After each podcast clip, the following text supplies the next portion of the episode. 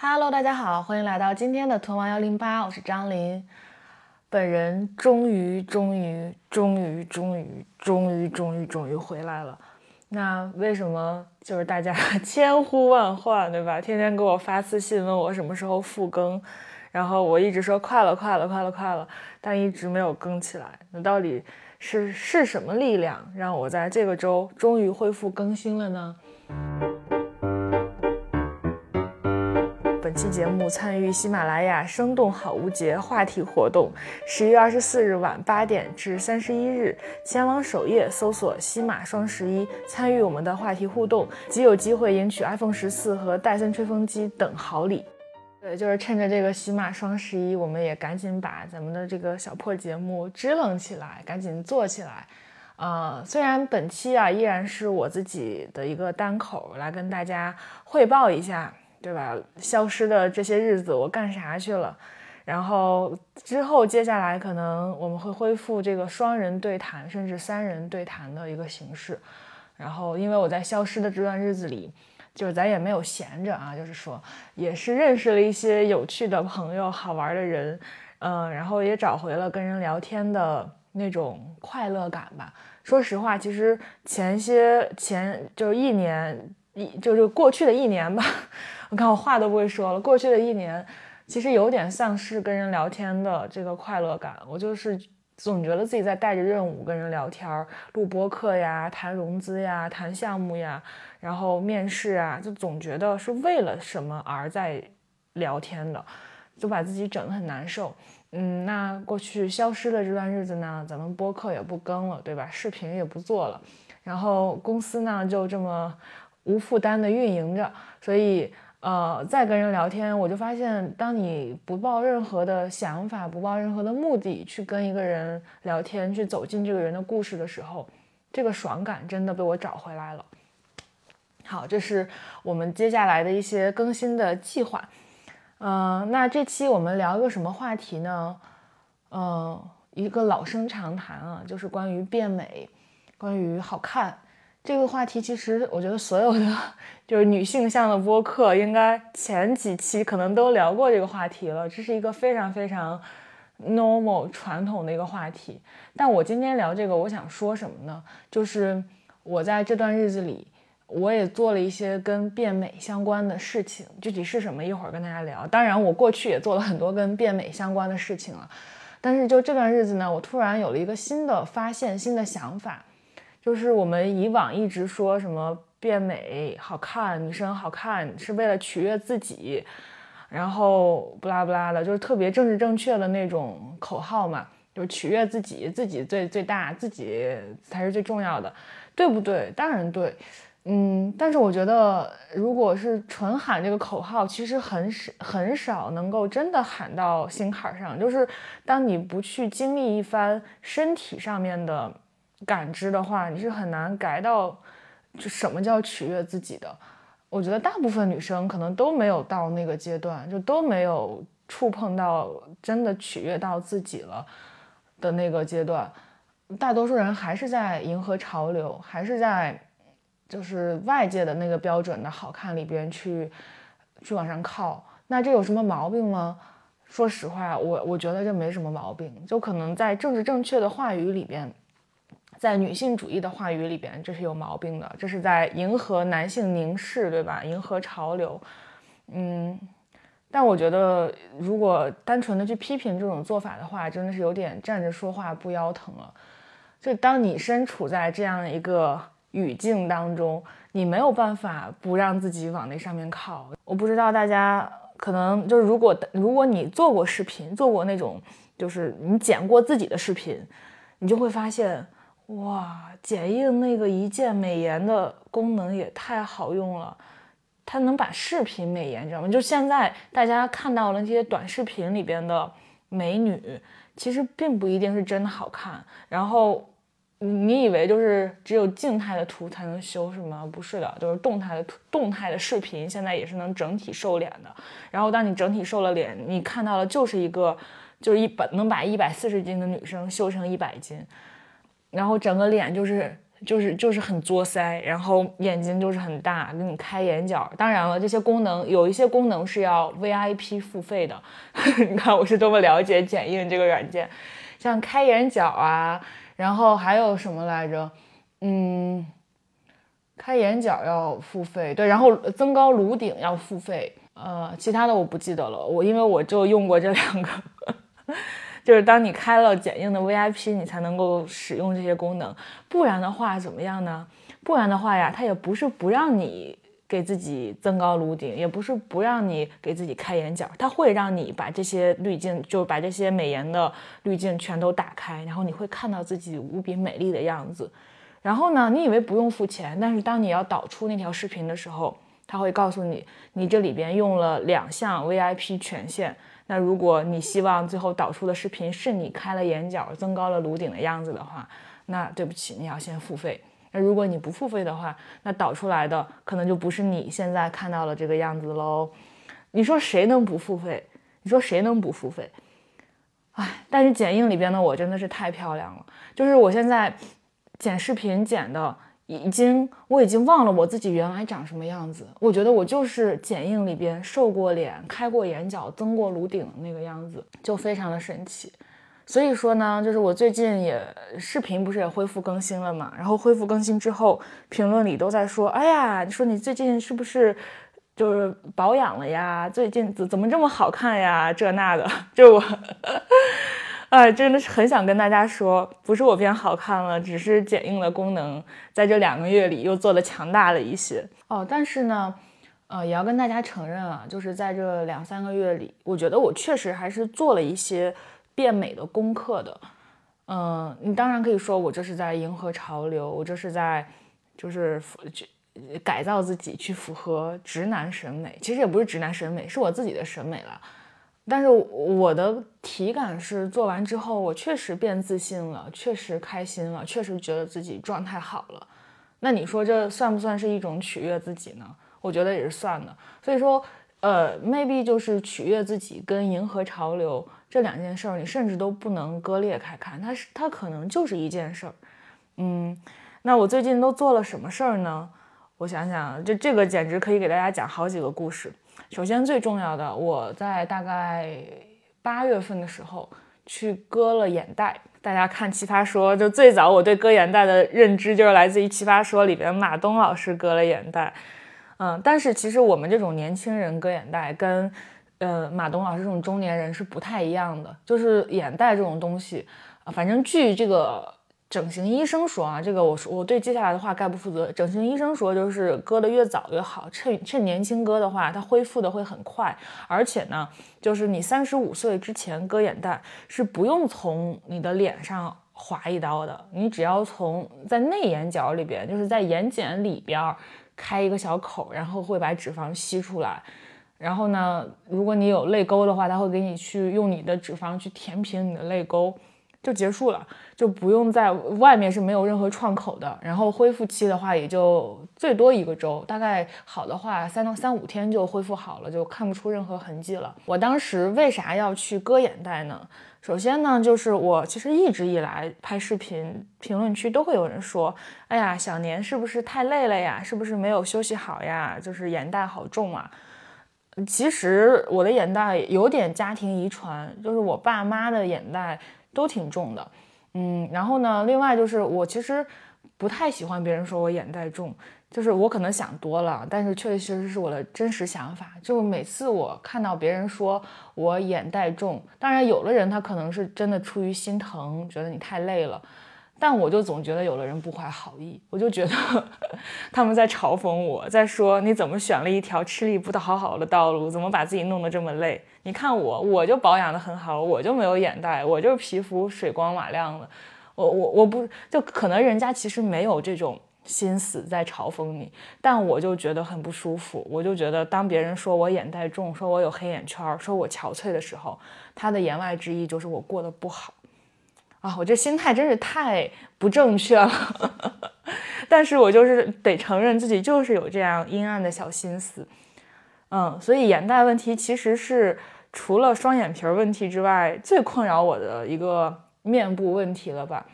嗯，对，双眼皮儿问题可以顺便说一下。其实我我是内双嘛，就我一直一直。就自从我学会化妆之后，我就想去割个双眼皮儿。包括我上节目啊什么的，化妆师都会说：“哎呀，你每次贴这个双眼皮胶多麻烦，你还不如直接去把它割了。说你这个眼睛也挺适合割的，就本来就挺大的，割了就会更漂亮。”不啦不啦不啦的，就我就很真实的很心动。然后，但是呢，我的父母就他们，我爸妈就坚决。啊，其实我妈还好，主要是我爸，我爸就是特别传统，就是觉得连打耳洞他都觉得是身体发肤受之父母，你怎么能去打耳洞呢？他是这种说法。然后虽然我其实是一个做事儿不太就是听爸妈管的一个孩子，但是每次我爸这么说，我都还是会，嗯，就是犹豫那么一下的。所以割眼袋这事儿呢，就一直搁浅，一直搁浅。一直到现在都没有，不是割眼袋、割双眼皮儿这事儿，一直到现在都没有割。再加上啊，有一个主要原因是什么呢？就是算命的说我眼睛容易出毛病，就不能做那种拿眼睛冒险的事情。比如说什么别人都去看太阳黑子，去看日食，我就不能去看。然后说别人去做什么近视眼手术啊、激光打打眼睛啊什么的，我最好不要去做，容易出危险。那我就联想联想，那是不是双眼皮儿？那也割双眼皮儿也算是拿眼睛去冒险。它虽然不是 作用在眼球上，但是也是在做一个眼部手术吧。所以每次其实主要是这个原因。每次想到这个，我就会犹豫一下，心想还是算了吧。我眼睛也挺大的，实在不行就一直贴双眼皮儿吧，一直贴双眼皮儿贴吧。然后我就一直贴贴到了现在，嗯。然后呢，就是哎，随着我的长大，其实我的贴双眼皮儿的技术啊，也炉火纯青起来。嗯，就是我刚开始学化妆，刚开始贴双眼皮儿的时候，就大学那会儿，我总是会被我的好朋友的闺蜜嘲讽，说我贴成了一个孙悟空。就不知道大家有没有这种经历？你把那个双眼皮贴贴到眼皮上，那它它说是什么双面都可以粘的，就可以把你的眼睛给粘起来，对吧？粘起来，让你的眼睛变大。但其实它。它的那个上面，它经常是不粘的，尤其是当你的眼睛眨太多次啊什么的，它就不粘了。不粘了呢，它那面胶就会亮，就会露出来，那就变成了一个孙猴子，就真的非常的像孙猴子。而且我长得本身就有点像一个猴子，所以一开始还很困扰我贴双眼皮这件事儿。就每天每次想到化妆，然后要贴双眼皮，我就觉得是一个大工程。然后这其实就是。化妆这件事儿就会对我去见人，对我拍视频，就成为一个很大的阻碍。每次我想到我要去见人，我要拍视频之前，要先经历这么这么一大套浩大的工程，最后还要贴一个双眼皮儿，我就很累。我我还没干呢，我就累了。对，所以我觉得这其实已经阻碍到我做事情了。就如果我是那种真的是啥都不 care 的人，就我就不贴双眼皮儿，我就不化妆，我就是可以出去见人。哎呀，说到这点，我真的很羡慕当一个男的。我觉得当一个男的太好了，当一个男的就不用 care 这些事情。但是当一个女的，我就没有办法不 care 这些事情。我就是会被贴双眼皮儿这个步骤而吓到，然后我都不想起床去开始这一天。嗯，然后呢，我有的时候甚至会。计算啊，就是今天见了这个人，值不值得我贴一个双眼皮儿，值得我画，值得我画一个几块钱的妆，等等等等。然后，对，这是说到双眼皮儿。我们说回割眼袋，天呐，我现在就太发散了。但是这就是我们这档播客的魅力，希望大家喜欢它。嗯，说回割眼袋啊，嗯，这割眼袋这次为啥下定决心割眼袋了呢？嗯，是因为。我前一阵儿住在青岛的时候，我妈妈一个好闺蜜的女儿，她不是她，她一直在上海生活，然后上海不是上半年封控嘛，她就趁上海封控刚结束，她就飞回青岛了，飞回青岛也也跟我一样在青岛待了一阵儿，然后她就去做了一个割眼袋手术，然后我妈就看了她的那个朋友的女儿的割眼袋手术的大获成功。然后我妈就心动了，我妈就回来跟我讲，哎呀，人家割了眼袋之后是如何如何好看，如何如何变得有自信，变得开朗，这那的。就本来那个女孩确实是一个有点，就是经常会 emo 的一个女孩，但她割了眼袋之后，不知道为啥就变得特别快乐，特别爱照相。然后我妈就被这种情绪给感染了，就回来跟我说这个。哎，我被他一说，我说哎行，那我也去割一个，而且感觉好像在青岛割会比在北京割便宜一点。我就心想，那就趁在青岛赶紧去割一个，而且也不用怎么见人，可以有恢复期。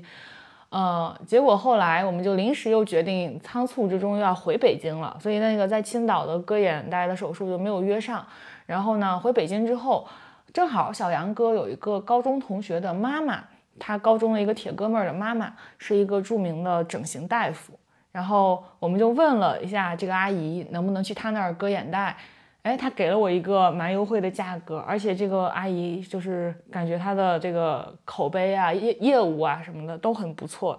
我们就决定去她那儿割眼袋了。然后呢，接下来我们就就就去了，其实也没有太做什么准备。我看了几个割眼袋的帖子，结果发现，哎，割眼袋还有失败案例。然后我就不敢往下看了，我就很怕，我看了之后又没有没有信心去割眼袋了。然后我们就去了，去了之后，这个阿姨特别有意思，她是一个，就是她是我此生见过的最大的社牛，就是从一见到我和我男朋友，然后就开始拉家常。就是 从天说到地，从可恨不得从十年前他们上高中的故事说起，就说这些年呀，他的儿子怎如何如何，然后我的男朋友如何如何，然后就开始问我如何如何，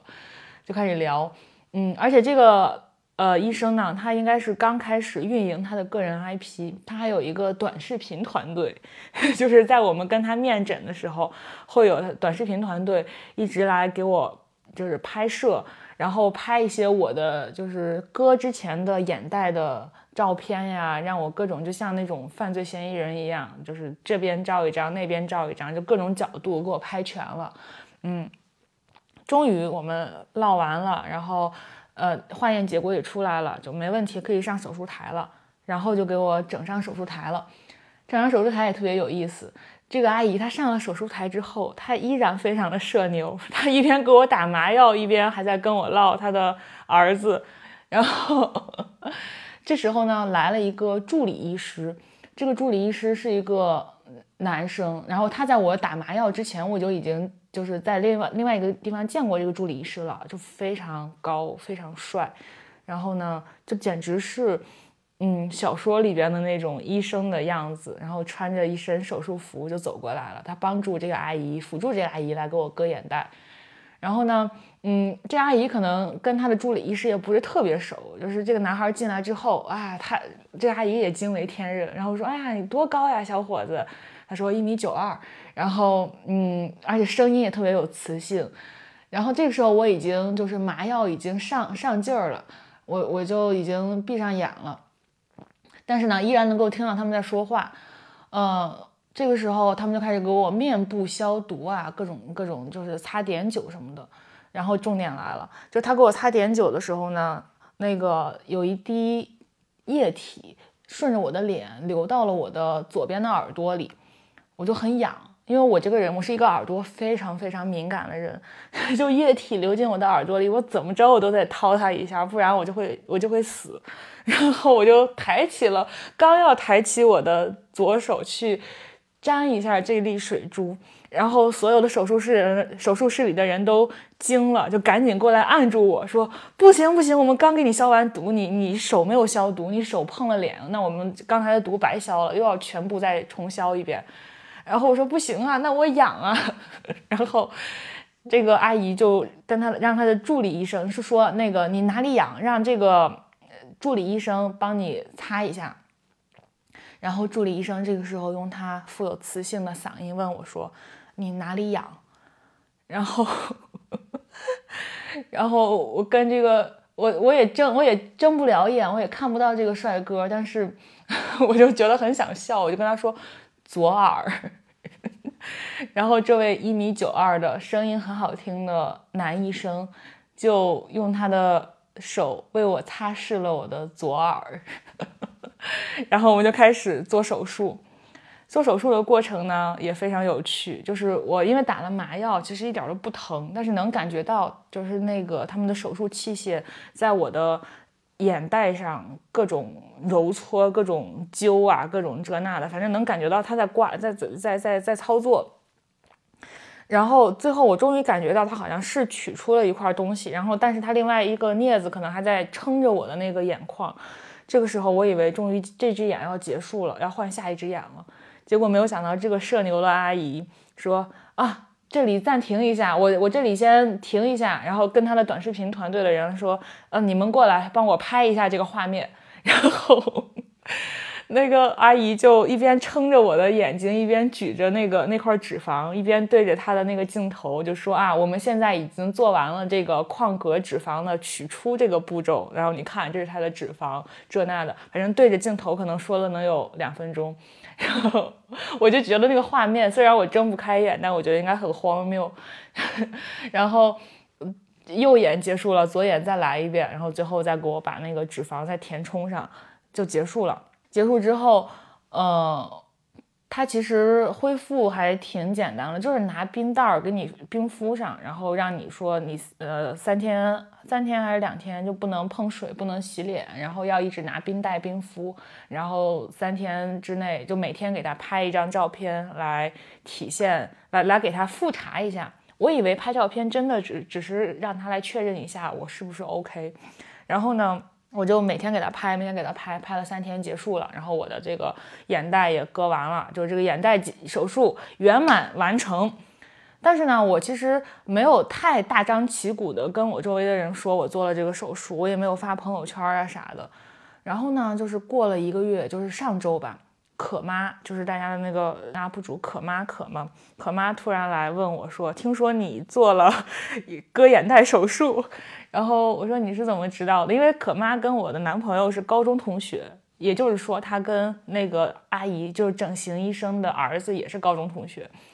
所以他们这个高中同学的圈子其实都是相通的。然后可能就是这个医生的儿子携自己的女友去可妈新家参观的时候，就跟可妈聊起了这件事儿。然后呢，我我我说是我是割了，然后我们就开始大聊特聊这个割眼袋的过程。这个时候群里边另外一个我们的好朋友王姐就问说啊，你割眼袋了吗？就是怎么我都没看出来。然后我这个时候就想，这眼袋不能白割呀。然后我就把我的割眼袋前的照片，然后割眼割完眼袋第一天、第二天、第三天的照片，就一股脑的都发到了群里，给我的王给王姐欣赏。然后这个时候可妈说，我已经看过你的这个照片了。啊，我说你怎么看过的？他说，因为医生已经发在了他的朋友圈里，把你的这些对比图都拼成了一张美图秀秀，然后发在朋友圈里。然后我这时候我去点医生的朋友圈，我发现我是看不到这个前后对比照的，就应该是他，我是被他放在了患者分组里边，然后他可能有一个面向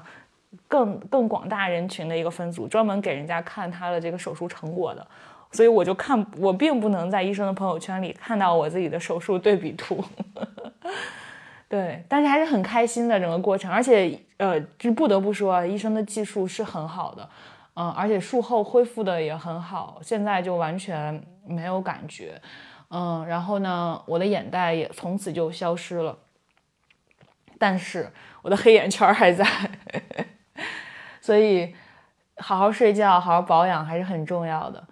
嗯，这就是我割眼袋的全过程。然后割完眼袋之后，我就就就觉得人生好像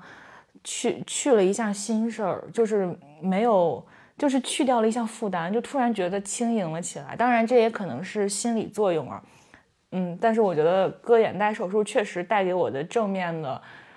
那个正面的价值感、正面的效果吧，正面的心理上的快感，要远远超过它的那个价钱。我九月份有一场很重要的面试，虽然说呀，这个面试它其实也不看脸，它主要看的是知识和大脑，但我就是非常自我欺骗的，就觉得如果把自己整得好看一点，状态好一点，可能胜算会大一些吧。然后我就开始各种去给自己的脸花钱，嗯，当然割眼袋应该就是唯一就是动脸就镀脸花了钱了，其他的比如说都是做头发呀、种睫毛呀，然后去做美容啊这那的花了钱。嗯，但就真的是在面试前的小半个月吧，就是密集的出入各种变美场所，做了一些无用功。嗯，然后最有意思的是我去做美容，然后呢。那天正好小杨哥也没事儿，然后我说那这样我请你去做个美容吧，然后我们就去去了楼下的那家美容院，然后给我俩开了个房，就两个小姐姐给我们镀脸，给我们这个洗脸呀，各种敷面膜呀啥的。一开始小杨哥还挺抗拒的，他一一开始我说我要请他的时候，他他说我才不想去呢，这那的就各种扭捏，然后结果呢？那天做完之后，他爱上了美容院这个东西，甚至当美容院的老板娘在我们离开的时候，就是开始引诱我们办卡的时候，小杨哥真实的心动了，他真实的开始算账，就在算，哎，如果真实的接受了他的这个优惠，那其实我们做一次脸也只需要多少多少钱，哎，是不是还挺划算的？他真实的想要掏这笔钱去办卡，然后我及时的制止了他。我把他拉了出来，然后，但是美容院的小姐姐们都从此记住了我的男朋友这个男客户，他们坚信这个男客户终有一天一定会来办卡的。然后结果第二次，第二次我自己去的，因为小杨哥当时有事儿，我自己去，然后开始做脸。然后我当时呢是这样的，我我是抱着这样的想法的，因为上一次我们拒绝那个老板娘。老板娘的说辞，她是说，哎，你们这是第一次来，第一次来才有这个优惠，才能享受这个价格。那如果你们之后还想享受这个价格的话，就得办卡了，就不行，就就不能再用这个现在你在大众点评上团的这个券儿来怎么怎么样了。然后呢，当我第二次去的时候，其实我我我认为啊，其实他这个说辞并不成立，就是我还依然可以从大众点评上团券，还是可以享受那个低廉的价格去做一次脸的。所以我就想假装我之前从来没有去过这家美容院，然后第二次我去的时候，人家问我说：“哎，小姐姐，你之前来过我们这里吗？”哦，我说我没有来过，我说我记不清了，对我说我记不清了。然后他给我做做做，结果呃做了一半儿，这个小姐就是给我做脸的小姐姐，她终于想起来了，她说：“哦，小姐姐，你是不是有一个男朋友之前也来过呀？” 我说：“呃，哎，我们来的是这家吗？” 他说是是这一家，我我我们都记得你男朋友。上次我们给他做完之后，还以为他马上会再来呢，结果我们左等右等，他也没有来。我们天天还说起你男朋友，说他怎么还不来。然后没有办法，我就说啊，好好，那好像来的是你们这一家，我忘记去的是你们的哪家店了。然后说是是是是这家啊，但幸好啊，那一次还是用了大众点评的低廉的价格，并没有。恢复原价，嗯，也不知道我再下次去会怎么样。反正我的策略就是先把我们家附近的美容院能用的大众点评的低价团购先都用一遍，先都体验一遍。因为我觉得做脸这个东西大差不差，就是只要不用仪器，其实都是那些步骤吧，嗯，就能洗干净，然后能给你糊点东西上去就差不多了。这就是我的护肤理念，是不是非常的糙老爷们儿？啊，我我的。我的护肤理念真的，我的我觉得我的审美就非常的直男，就比如说割眼割双眼皮儿这件事情，小杨哥其实就非常不喜欢我割双眼皮儿，他就一直劝阻我割双眼皮儿，然后他觉得割了之后就不好看了，他觉得现在比较好看，因为他觉得割了之后就会变得很大众，就会很 normal，很直男审美，但他觉得我现在的这个内双就很有味道，但是我就。完全改不到我现在的内双，我就是喜欢那种糙老爷们儿、直男的、很直给的那种审美，包括护护肤流程也是，我就是往脸上呼呼一通，就是什么东西管他的呢，就往脸上呼呗，反正最后都。最后要不就挥发，要不就被脸吸收，不就这两个命运吗？你说那些天天在那儿按按摩脸，什么揉按摩至吸收，它真的能按摩至吸收吗？我非常怀疑，它只是按摩至被手指吸收。所以，我其实我的护肤知识啊什么的都比较匮乏，就我我就是仗着自己，那个用就是啥都用，然后什么都试一试。但是其实我可能真的是什么都没有。被我的脸给吸收进来，就什么东西都到了我的脸上都浪费了。所以我最近发现，真的是到了二十七岁，就是当你真的，当你发现你真的需要保护你的皮肤，你的皮肤真的要开始衰老的时候，才发现。哎呀，我的护肤知识也太匮乏了，真的是书到用时方恨少。原来 我我过去上学期间没有理解这个道理，现在 在护肤身上我真的是理解了，真的是书到用时方恨少。我就是在临了了我要护肤的时候，我都需要去现查，去去淘宝上现查这个产品到底要用在哪个步骤，到底要怎么用。甚至如果淘宝上没有写清楚，我还得去跟我的朋友去临时去问他们这个咋用。我前几天被朋友推荐了一个好物啊，叫润百泉的一个什么玻尿酸精华吧，我不知道有没有友友们用过这个，可以在评论区告诉我。就是它是那种好像是什么呃什么呃一个著名的生产玻尿酸的一个生物医药企业。好像还上市了，是俺们山东的，就专门做玻尿酸的一个企业，他们做的一款精华，密集补水的精华，它就是一个小瓶，一个一个小，算是胶囊吧，就是一一个一个的，然后你每天就是扭开之后用用上它一个，把里边的水全都拧出来，然后涂到自己的脸上。一开始会觉得很黏腻，然后它慢慢的会吸收啊什么的。据说它这它是真的是玻尿酸原液，然后会帮你补水，帮你锁水。嗯，我是被一个朋友安利用了这个，然后呢，我哦我的朋友其实他们总会安利我这那的护肤产品啊，这个我这个我也不得不说，我就是不知道大家有没有这种体验，就不管你之前用的是多好的多贵的护肤品。你永远都会被人说你的皮肤怎么这么干呀？你的皮肤怎么这么爱出油啊？你是不是晚上都不好好护肤呀？我都不好意思说我好好护肤了。我要是说我好好护肤了，那不是体现出我的皮肤就是非常非常的差？就是即使好好护肤，怎么还是这么糙？所以我真的不好意思跟人家说我有在好好护肤，我有在每天晚上往脸上敷一些东西，我就。只好表现出一种就是学渣的人设，我就说，哎呀，是我就是特别不注意这些，我就每天想起来就抹，想不起来就不抹了，这那的。但其实我默默的有很努力的。然后，所以每次朋友说什么你脸好干呀，好糙啊，你是不是没有认真洗脸呀？你你是不是没有补水呀？我就会很就是有有种那种他们说我有眼袋，有黑眼圈，是不是特别憔悴，特别累啊？就有那种生气感。然后我每次这样，他们就会这这时候啊，他们再给你推荐各种补水的呀、精华呀什么的，你就会非常的 buy in，你就会想要立刻一个大下单，赶紧就给自己用起来。虽然他们也不是销售，对吧？他们只是 朋友，他们只是生活里边的人，他们也没有背负什么销售的 KPI。但是当每当他们这么说你的脸的时候，你就真的很想买他们推荐的东西。因为我觉得，哎，他们的脸好像确实是比我的脸要有有水分一些，啊，这个玻尿酸原液就是其中的这样一个朋友给我推荐的，然后他的推荐的使用步骤是这样的：你要先敷一层水膜，大家知应该知，哎，我觉得大家应该都知道什么叫水膜，可能也只有我这种没有什么护肤常识的人才不太敷水膜，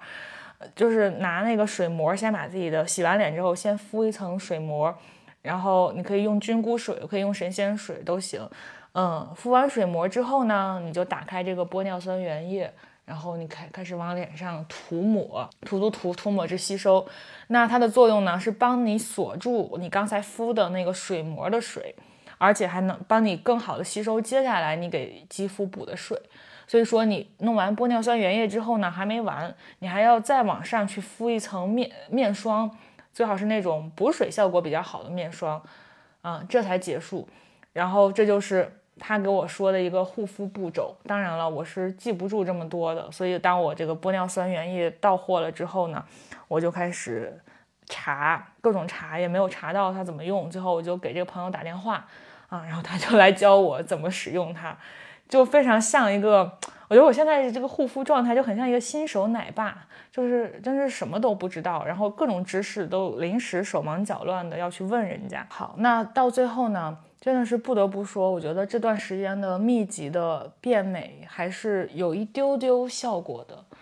嗯，就不管是拍视频也好，还是别人见了我也好，都会说，哎，你怎么最近状态变好了？哎，就在之前，我真的觉得状态变好了，他状态好好哦。他这个就状态这个词啊，真的是一个很玄乎的词，就什么都能用状态，就包括你在热搜上看到什么樱桃四十二岁状态，薛凯琪四十岁状态，马伊琍街拍状态，什么什么什么什么状态，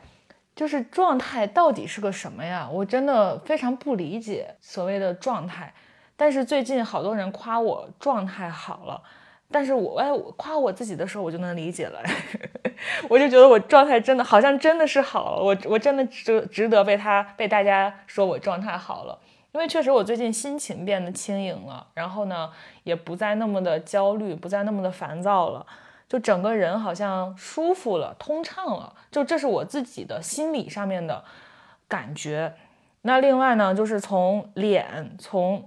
从从那个展现出来的像上来说，好像确实拍，我就比较我最近拍的这些视频，跟我以前拍的视频相比，好像确实最近是好看了。就不得不说，就虽然哈，就是最近拍的视频跟以前拍的视频都有加那个剪映的美颜滤镜、美颜效果。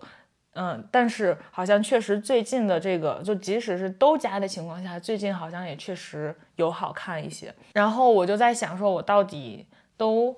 嗯，最近就是做对了什么呢？除了我刚才说的割了眼袋，对吧？然后敷这个玻尿酸原液，呃，最近还干对了什么呢？我要不要把这些变美小秘籍，我们最后吧，就是结尾播客的结尾，哇，我已经录了四十分钟，我天呐！我们在最后的结尾就是做一个小的 ending，做一个变美好物大推荐。嗯，我想想啊，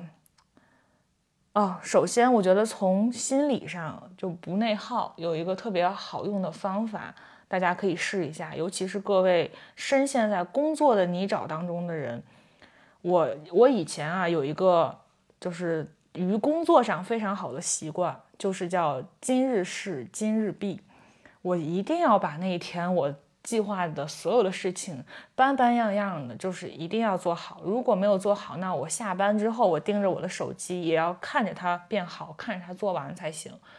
嗯，然后但是最近我就放掉了这个念头。我给自己的心理暗示就是，今天做不完，明天再做呗。反正这个世界少了我又不会怎么样。然后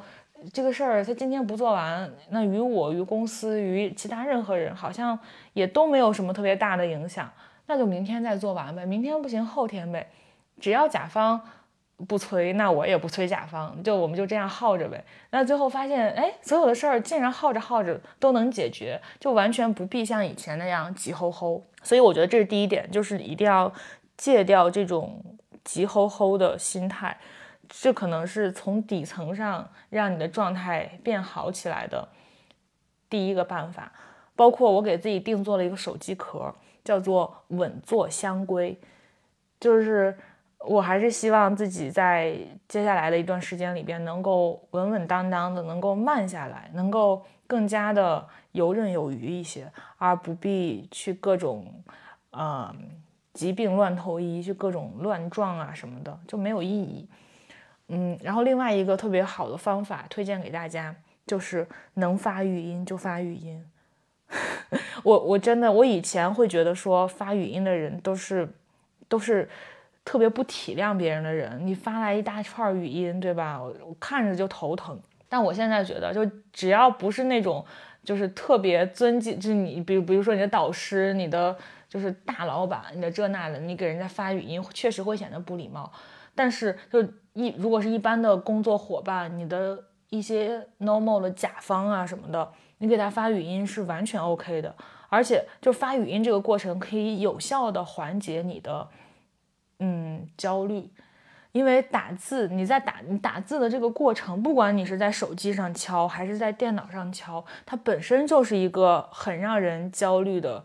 一个过程，你把这些字儿打出来，然后你要去注意里边的什么各种切换表情啊，然后要注意语气呀，然后要注意里边的措辞呀什么的，它本身就会很耗你，而且你听到这个打字的声音，甚至都会觉得很焦躁、很烦躁。但是如果你很多事很多事儿你用语音发的话，一个是你不再用去考虑你到底要用什么表情、什么符号了，你直接你说出来，它的那个口吻，它就代表了你的你的那个感情，你不用再去发一个微笑，不用再去发一个发怒，不用再去发一个哭哭，因为你的语气里边已经自带了这些东西，所以就就很大程度上就可以减少你的在这在这个层面上的消耗。另外就是，嗯，发语音的过程，你就可以避免听到那个啪啪啪啪啪的打字声，你就自己会觉得很爽。你反正把它发出去了，发出去就就完了，就结束了。这事儿其实没那么复杂，你说说话说完了，这事儿就结束了。起码在你的这个层面上就已经结束了。但之前不是这样的，之前你打字的话，你打了一行字，然后呢，你还得等着对方来回复，然后你再跟他聊一句，他再怎么怎么样，你再怎么怎么样，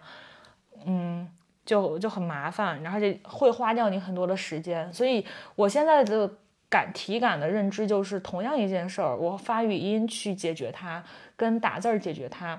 花费的时间都是不一样的。然后如果我发语音就能解决这件事儿，我会觉得这是一件其实挺好解决的，没那么复杂的事情。但是在之前，如果我我不发语音的话，我就会提前又会为这件事儿焦虑，然后又会想，哎呀，今天还有这么一个事儿要去各种各样的去传输啊，去聊啊什么的，就会事儿还没发生，先把自己弄得很烦躁。对，这是在这个就基础层面的两个小的 tips，就一个是呃不用今日事今日毕，一个是。那个能发语音就发语音，虽然于职场道德上这两件事儿都不是很正直正确啊，但是就如果你充分的有一个做老板的心态，有一个自己给自己打工的心态的话，我觉得可以试，可以尝试起来这两件事情。嗯，另外一个就是运动和就各种运动，我觉得运动好像还真的能让人状态变好，但是当然了，就过去。一年吧，其实我都有点疏于运动，然后把运动可能排在我生活当中各种事情的最末端，嗯，但是我觉得这样不行。而且你发现，一旦你运动起来，当你动起来之后，就各种好事儿好像都来了。我不知道这是不是独属于我生活的一个秘籍，还是所有人的生活都会是这样。就如果你当你一旦停止运动了，一旦静止了，你就会发现生活都堵住了。但当你动起来了，你会发现。哎，生活运转起来了，然后好事儿什么的都接踵而至了。嗯，好事儿接踵而至好像是一个病句。Anyway 了，嗯，然后我最近尝试，我最近坚持的运动，一个是瑜伽，一个是高尔夫。然后呢，嗯，而且我现在就是会给自己设定一个目标，这目标不是体重的目标，更多的是你你希望把这个运动精进到一个什么程度，一个什么地步。然后呢，你会为了这个目标。你给自己设定，你每个周要去练几次球，要去练几次瑜伽，你就会很有规律感。因为当运，就是我觉得运动有一个很大的好处是，它可以把你的生活当中的一些部分给铆定，给铆定住，然后你就会觉知道说，哎，我每天必须要完成的事儿有这么这么几件，其中就包括我要练一次瑜伽，或者我要去打一个小时的练习场。当你有了这几个锚定的东西之后，你就会觉得你每天不是在虚度了，你会觉得你每天是有这个安定感，是有这个稳定感的。当然，这个可能是对不同的人而言的，反正至少是对我这样的人来说，对我这样的想要稳坐香闺的人来说，就是安定感、稳定感、秩序感是我状态好的一个前提。当我每天都。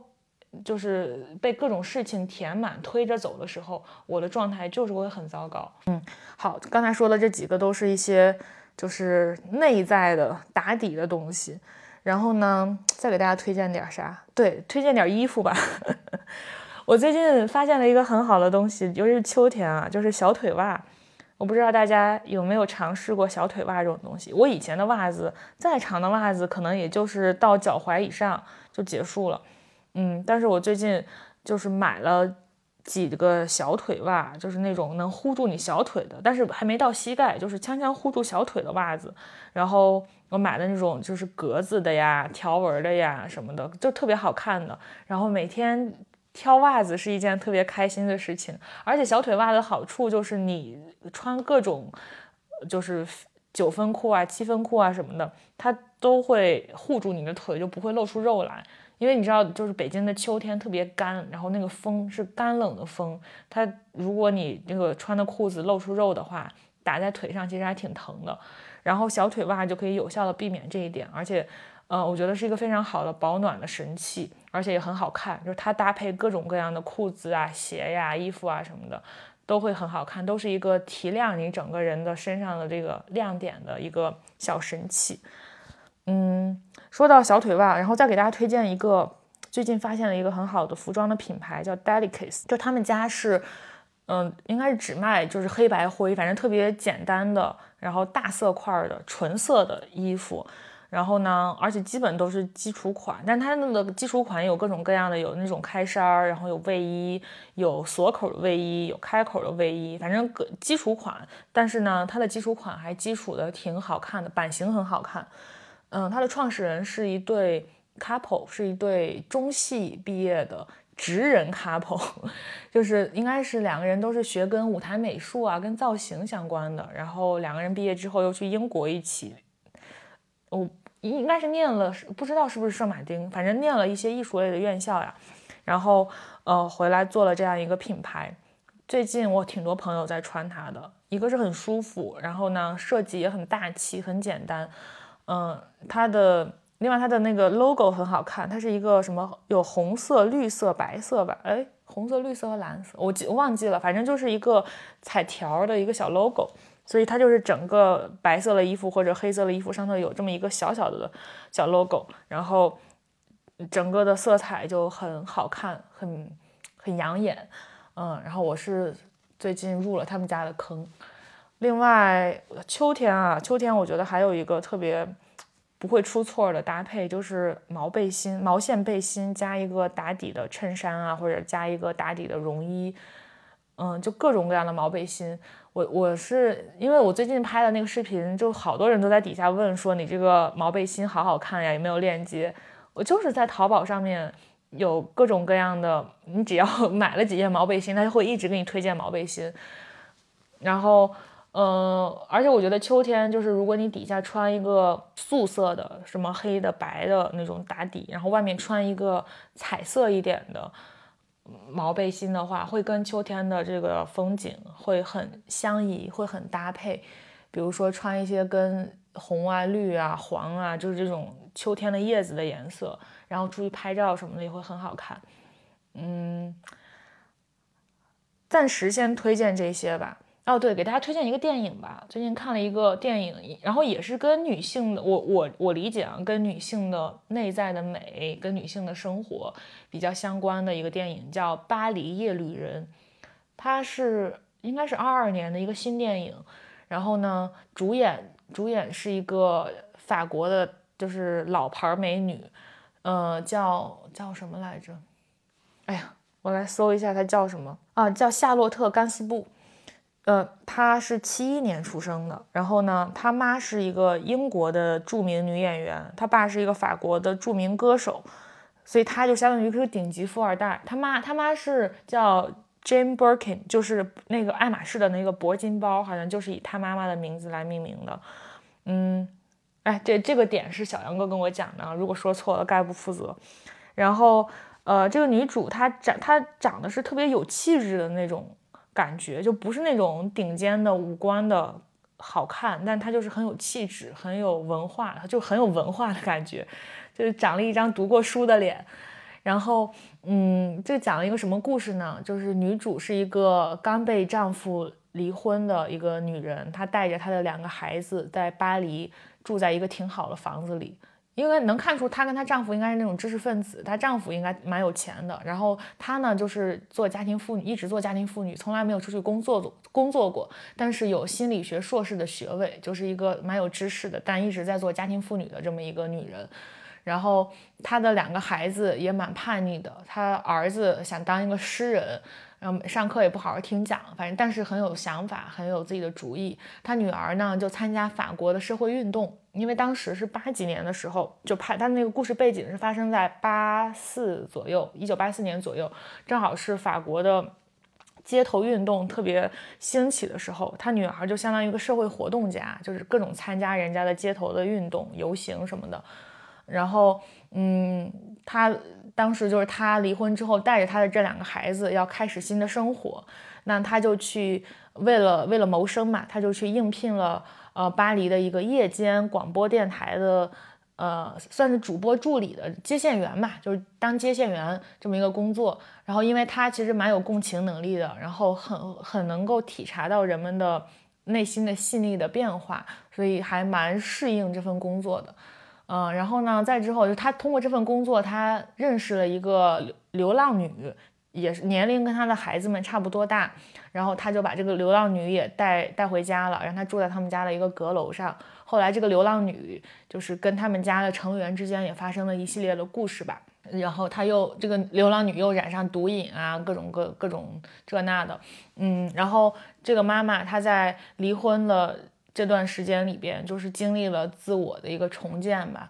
嗯，然后呃，包括她跟她孩，她重新审视了她跟生活的关系，她跟她的孩子的关系，包括她跟她这个呃领回家的这个流浪女的关系等等。然后她也经历了几个男人，呃，经历了自信的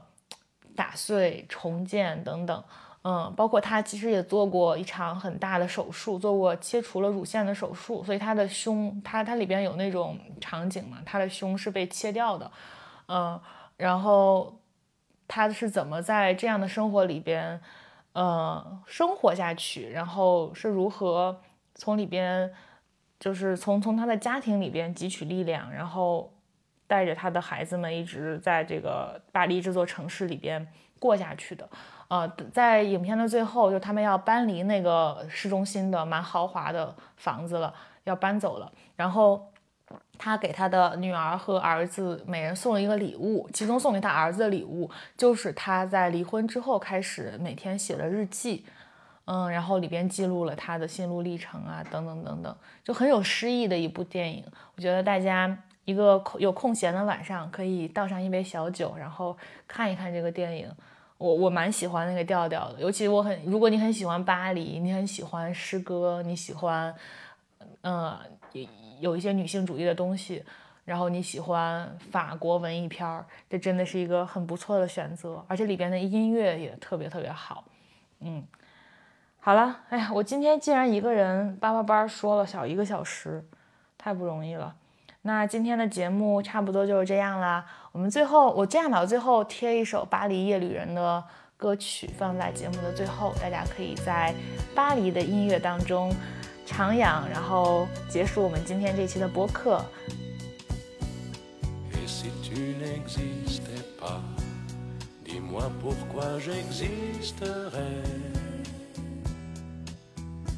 traîner dans un monde sans toi,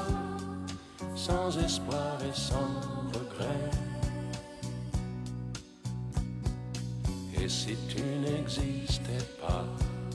j'essaierais d'inventer l'amour, comme un peintre qui voit sous ses doigts naître les jour.